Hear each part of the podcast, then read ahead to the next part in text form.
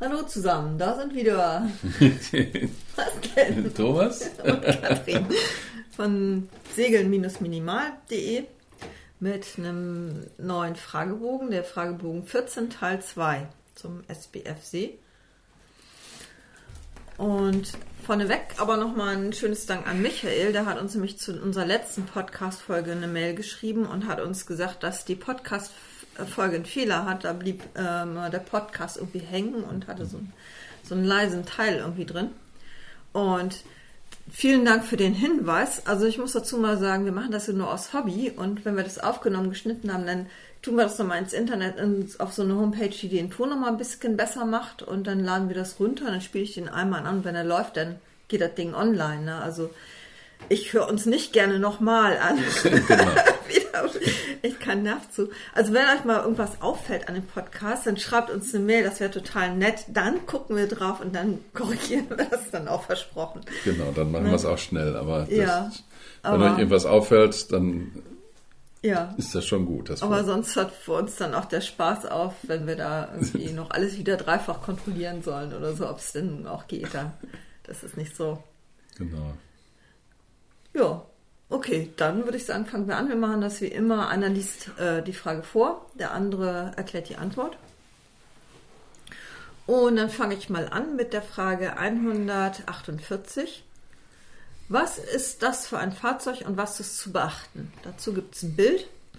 Das ist ein Fahrzeug bei Tag, deswegen sieht man auch, was das ist. Das ist ein Bagger.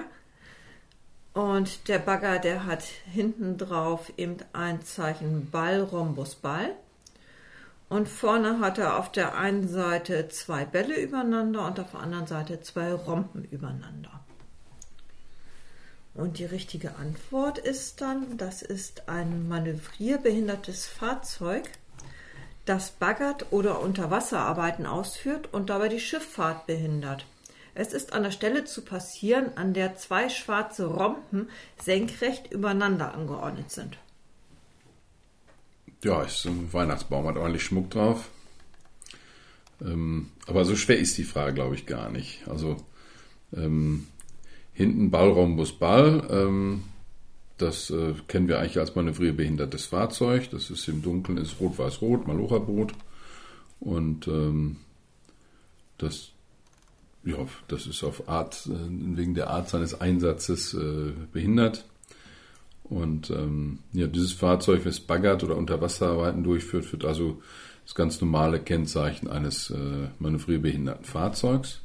Und dann haben wir halt noch äh, vorne diese Kennzeichen einmal zwei Rompen beziehungsweise zwei Bälle. Und hier, ja, ist es, ist es einmal halb einfach. Nachts wäre es klar, da wird man das wissen. Da hat man zwei rote Lichter beieinander. Ähm, und dann darf ich, wo die Ampel rot ist, halt nicht passieren. Und ähm, an der, zwei, an der Seite mit den zwei grünen Lichtern wäre die Ampel grün, da dürfte ich fahren. Das heißt, das ist relativ einfach. Ähm, tagsüber ist es ein bisschen schwieriger. Ähm, da, da, ist es halt, wir, wir haben Rot-Grün auch, wenn, wenn man es einfach herleiten will, kennen wir ja auch vom Fahrwassertonnen. Bei der grünen Steuerbordtonne ähm, haben wir ein spitzes Topzeichen. Und das ist ja, spitz ist äh, genau wie ein Rhombus. Das heißt, wenn wir uns den Rhombus vorstellen und dann die Spitze, dann, äh, dann wissen wir, das ist grün, da dürfen wir vorbeifahren. Und die rote Backbordtonne, die ist ein stumpfes Topzeichen, da könnte man sich so im weitesten Sinne den Ball vorstellen. Und äh, das wäre dann die rote Seite, da dürfen wir nicht vorbeifahren. Das heißt, wir dürfen vorbeifahren an der Seite mit den zwei Rompen, beziehungsweise mit den beiden grünen Lichtern. Ist war das einigermaßen erklärt? Ja, ich glaube, das Jedenfalls ausführlich. Ja, ausführlich. Sonst, wenn, wenn das eine schlechte Eselsbrücke ist, dann müsst ihr das dann doch auswendig lernen. okay. Ähm, die Frage 156. Was sind Fahrwasser im Sinne der Seeschifffahrtsstraßenordnung und der Schifffahrtsstraßenordnung Emsmündung? Und da ist die richtige Antwort. Das sind Wasserflächen, die durchgehend durch Fahrwasserseitenbezeichnungen begrenzt oder gekennzeichnet sind binnenwärts der Flussmündung auch nicht gekennzeichnete Wasserflächen, die für die durchgehende Schifffahrt bestimmt sind. Ja, das ist wie immer, ähm, sind das hier vier Antworten mit ganz viel Text und wo sich eben ein paar Antwortteile immer wiederholen. Und wenn man, also in diesem Fall ist das hier Es sind Wasserflächen, die durchgehend durch Fahrwasserseitenbezeichnung begrenzt oder gekennzeichnet sind. Das sind drei von vier Antworten beschrieben. Mhm. Das hört sich richtig an. Dann ist das auch richtig. Dann könnt ihr schon mal eine Frage streichen, die eben dieses eine Element nicht drin hat. Ne? Wir haben schon nochmal drei Fragen übrig. Und ähm, dann meistens ist es so, wenn man sich das dann durchliest, dass man dann eben im Ausschlussverfahren, dann ist immer irgendwas völlig Blödsinniges in so einer Antwort drin und das streicht man dann und dann ist man relativ sicher. Also, ja, was ist, also die Fahrwasserseitenbezeichnung ist eben ganz wichtig, das ist ein Fahrwasser. Ähm, dann eine gleichzeitig richtige, der geht so weit, dass sie sagt, binnenwärts der Flussmündung auch nicht gekennzeichnete Wasserflächen die durch, für durchgehende Schifffahrt bestimmt sind. Ähm. Ja, binnenwärts haben wir ein Ufer. Oder im Kanal irgendwie, wenn das kanalisiert, kanalisiert ist, der, der Fluss, dann, dann ist es halt abgegrenzt, dann, dann genau. braucht man nicht noch Tonnen hinzustellen. Ja, also genau. Also binnenwärts stehen da einfach nicht überall Tonnen, wo ein Fahrwasser ist. Ne? Das ja. ist eben, auf der See ist das so, aber äh, binnenwärts eben nicht. Manchmal braucht man die nicht, wenn eben klar ist, wo man fahren kann und wo nicht. Ne? Hm. Ja, und der, die restlichen Antworten sind dann eben Quatsch. Also nochmal die richtige Antwort. Was sind Fahrwasser im Sinne der Seeschifffahrtsstraßenordnung und der Schifffahrtsordnung Emsmündung? Das sind Wasserflächen, die durchgehend durch Fahrwasserseitenbegrenzung gekennzeichnet sind, also Tonnen, ne? Nichts anderes ist das und Binnenwärtser Flussmündungen auch nicht gekennzeichnete Wasserflächen, die für die durchgehende Schifffahrt bestimmt sind. Oh, dann die nächste, die 168. Wo ist das Überholen verboten? Die Antwort ist an Engstellen, unübersichtlichen Krümmungen, in Schleusenbereichen, innerhalb durch Überholverbotszeichen gekennzeichneter Strecken, in der Nähe nicht frei fahrender Fähren in Fahrt. Ja, es ist das Gleiche, was Katrin gerade erzählt hat. Äh, das sind nämlich ungefähr auch so Antworten, die alle, alle ähnlich sind oder ähnliche Teile haben, wo man immer was ausschließen kann. Da ist jetzt hier bei denen, ist es sogar bei allen, äh, an Engstellen und unübersichtlichen Krümmungen, ist bei allen drin. Macht ja auch Sinn, äh, dass man da nicht überholen kann. Dann haben wir bei drei von vier haben wir noch in Schleusenbereichen. Ja, außer in Holland da wo die mhm. im Eiselmeer, wo es äh, ein Hauen und Stechen ist, wird das ja auch überall so so eigentlich genutzt. Das heißt, in Schleusenbereichen sich zu überholen macht nicht viel Sinn. Das muss man auch sagen. Das ist klar. Wenn ähm, dann haben wir Überholverbotszeichen gekennzeichnete Strecken. Ist auch in den dreien drin, die den Schleusenbereich hatten. Klar, wenn wir ein äh, extra Überholverbotszeichen haben, dann sollten wir auch nicht reinfahren. Dann haben wir noch in äh, in der Nähe nicht frei fahrender Fähren in Fahrt, haben wir auch bei allen dreien drin. Macht natürlich auch Sinn. Ähm, da muss man sich überlegen, die werden an so einem Drahtseil durchs Wasser gezogen. Ne? Da gibt es eine Winde und die gibt es ein Drahtseil, das liegt eigentlich am Grund. Und wenn die Fähre kommt, dann zieht sie das Drahtseil halt in die Richtung, wo sie hinfahren will, stramm und dann kommt das aus dem Wasser. Wenn ich da anfange zu überholen, könnte es äh, unangenehm werden, wenn ich dann vor das, vor das Drahtseil fahre. Das heißt, wo nicht freifahrende Fähren in Fahrt sind, sollte man auch auf keinen Fall überholen. Das ist echt gefährlich. Ja, und dann haben wir, das war jetzt schon die richtige Antwort, das waren die, äh, die, die Antwortteile der richtigen. Und bei der ersten falschen von denen, wo wir die anderen haben, ist äh, außerhalb des Fahrwassers. Das ist natürlich Quatsch. Wir sind ja, KVR ist ja überall außerhalb des Fahrwassers. Das heißt, macht überhaupt keinen Sinn. Und ähm, dann bei der anderen ist in Verkehrstrennungsgebiet noch als falscher Punkt. Das ist auch Quatsch. Ich meine, wenn da so ganz langsam durch so ein Verkehrstrennungsgebiet fährt, die können ja mitunter recht groß sein, dann halten die ja den ganzen Verkehr auf. Das ist Quatsch. Da darf man sich überholen. Man darf halt nur in die äh, entsprechende Richtung fahren im, im Verkehrstrennungsgebiet. Ja, das andere, da haben wir noch eine falsche, da, da, da ist wirklich, äh, ja, da ist ähm, dann als Quatsch drin Nationalparks und besonders ausgewiesene Naturschutzgebieten. Ähm, ja, das ist, das ist Quatsch. Die können ja riesengroß sein. Wenn man, ich glaube, Nationalpark äh, äh, Wattenmeer oder so, das ist ja quasi die ganze Nordsee irgendwo. da, wo wir nicht gerade Fahrwasser sind, das ist natürlich Quatsch. ja, also noch vielleicht nochmal noch mal zum, zum, äh, zum Vertiefen ist also an Engstellen, unübersichtlichen Krümmungen, Schleusenbereichen, innerhalb durch Überholverbotskennzeichen gekennzeichnete Strecken und in der Nähe nicht freifahrender Fähren ist das äh, Überholen verboten. So, da sind wir schon bei der Frage 172. Was ist zu unternehmen, um die Schifffahrt zu warnen, wenn das eigene Fahrzeug gesunken ist und ein Schifffahrtshindernis darstellt? Da ist, ähm, da ist die richtige Antwort. Man informiert die Schifffahrtspolizeibehörde und gibt nach Möglichkeit die Position an. Genau, also hier sollte man sich eben die, vielleicht die Frage genau durchlesen, worum geht es.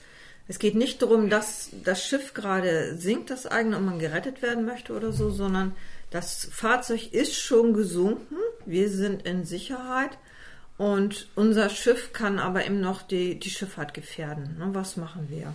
Dann rufen wir die Schifffahrtspolizeibehörde an. Das ist so wie wenn eben auch im Straßenverkehr irgendwo die Straße gesichert werden müsste. Ne? Unser Auto ist schon weg, aber da ist ein Ölfleck und da muss einer die Straße absperren, dann macht das die Polizei. Und so ist hier, dass die Schifffahrtspolizeibehörde, die dann eben jemanden hinschickt und da eine Tonne aufstellt oder was weiß ich. Mhm. Und dann nochmal vielleicht die, die falschen Antworten. Ähm, die Deutsche Gesellschaft zur Rettung Schiffbrüchiger, die ist nicht für die Sicherung von Fahrwassern zuständig, sondern die rettet einen nur ne? oder ja. bringt unser Schiff in Sicherheit. Das ist deren Aufgabe nichts anderes. Und das ist auch gut, dass es die gibt. Unterstützt die. Ein Seenotsignal gibt man nur ab, wenn man selber in Gefahr ist, ne, bei, und nicht. Also wenn es sinkt, dann kann man das genau. abgeben. Aber genau. wenn es man ist, die ist Frage, halt da ist es schon gesunken und ja. dann ist das. Und ihr seid in Sicherheit und dann braucht man das nicht. Ne? Und das Bundesamt für Seeschifffahrt und Hydrographie, die tragen dann vielleicht euer Wrack in die Karte ein später, aber die sperren dann nicht die, die Schifffahrtsstraße oder sichern das. Oder? Ja, genau. Ja. Okay, dann die nächste Frage. Die 186. Welche Bedeutung hat folgendes Schallsignal? Da ist ein Bild mit bei, das äh, zeigt ein Signal, das ist kurz, lang, kurz, kurz. Also kurz, lang, kurz, kurz. Und das ist das Signal, Polizeifahrzeug fordert zum Anhalten auf. Ja, das ist ja ein Schallsignal. Da kann man immer nur auswendig lernen. Manchmal hat man Eselsbrücken, manchmal nicht. Jetzt hier so beim, äh, beim Angucken fällt mir gerade noch eine ein vielleicht. Also kurz, lang, kurz, kurz. Ta, tü, ta, ta.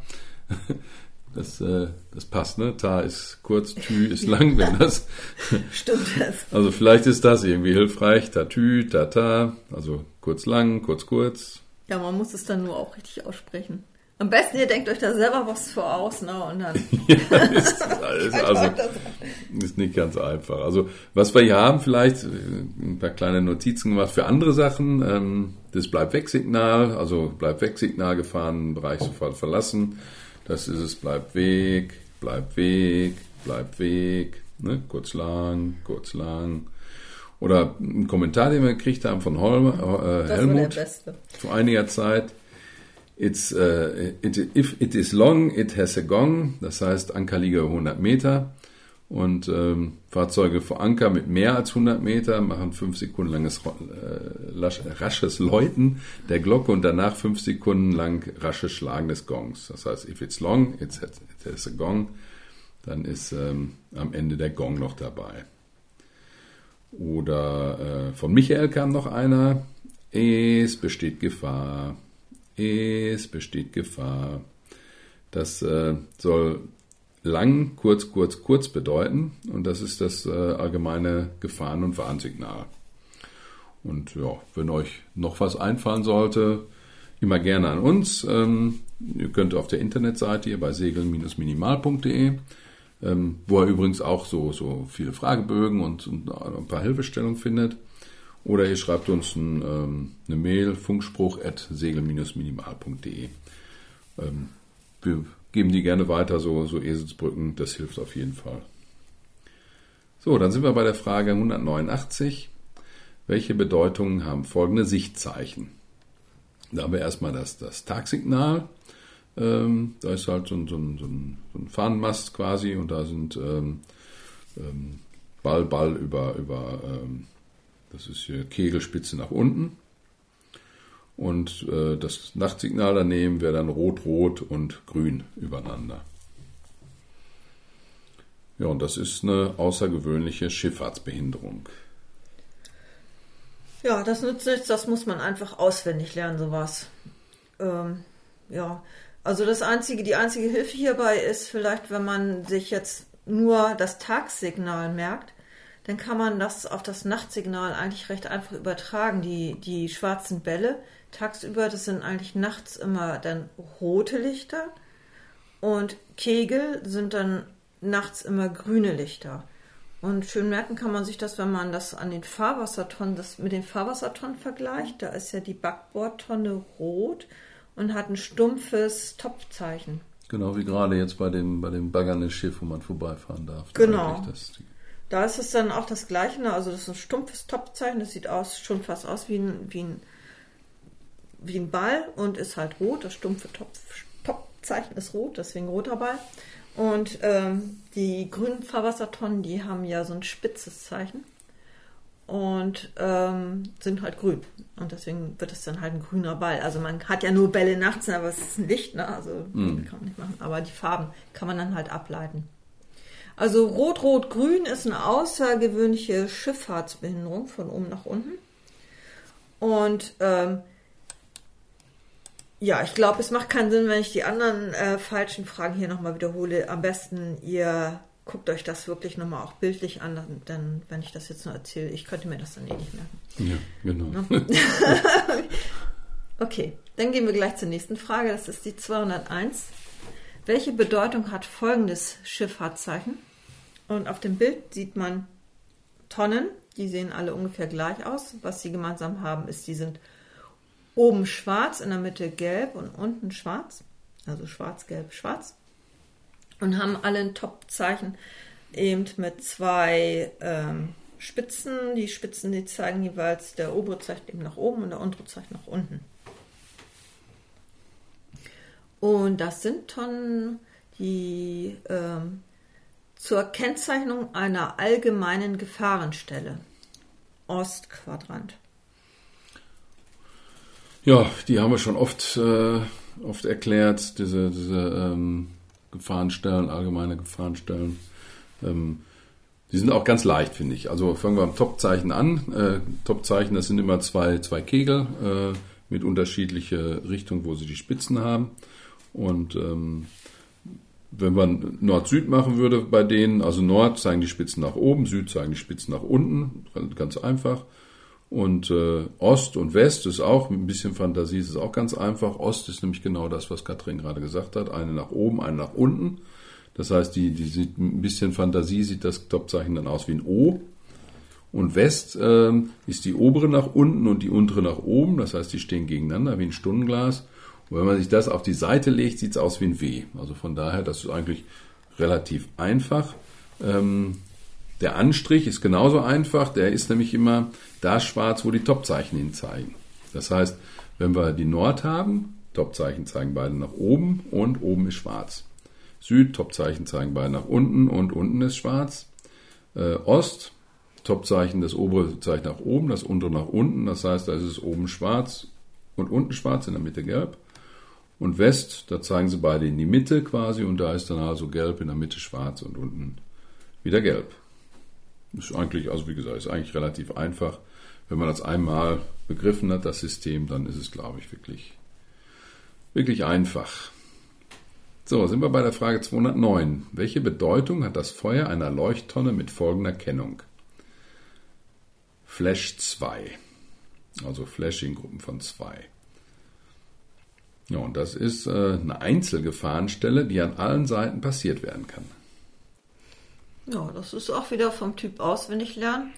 Also die, die Tonnen, die wir eben hatten, diese allgemeinen Gefahrenstellen, die haben natürlich auch alle ihr Zeichen, ne? Wenn, je nachdem, wo die stehen. Das haben wir auch schon öfter erklärt. Und jetzt diese Einzelgefahrentonne, die kann man halt an allen Seiten passieren mit ordentlich Abstand. Und die muss dann halt anders blinken als die ähm, anderen. Und die blinken dann halt zweimal.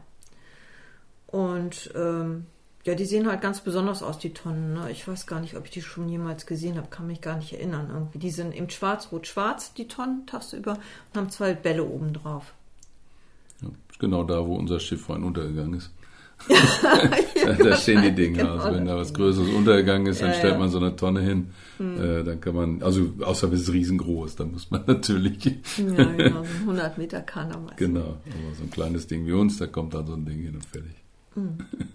Okay, also auswendig lernen. Die Frage 215. Was versteht man unter einem unterbrochenen Feuer?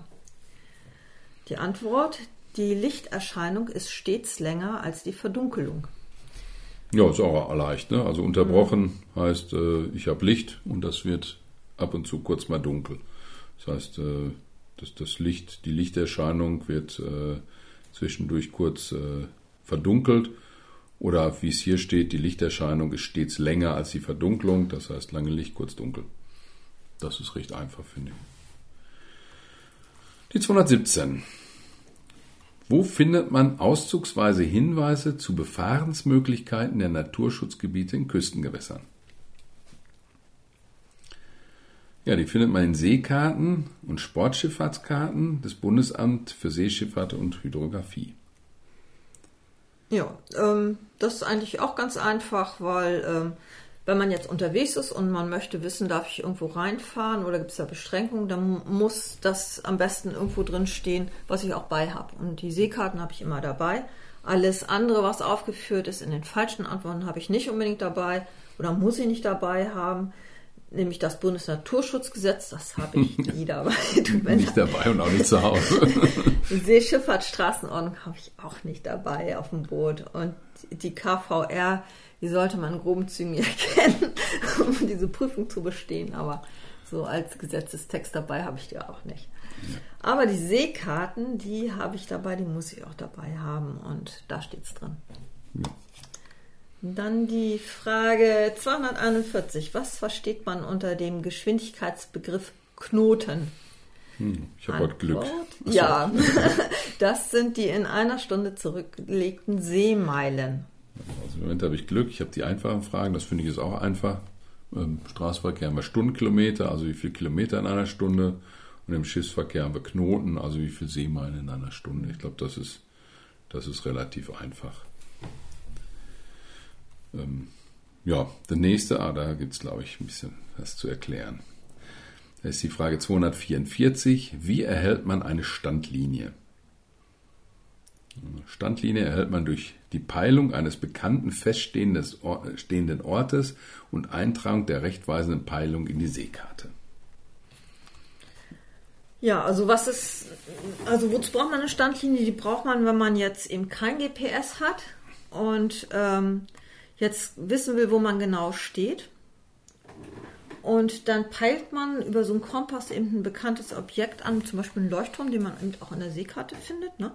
Und dann guckt man eben, in welche Richtung sehe ich das Objekt. Also zum Beispiel in 90 Grad sehe ich dieses Objekt.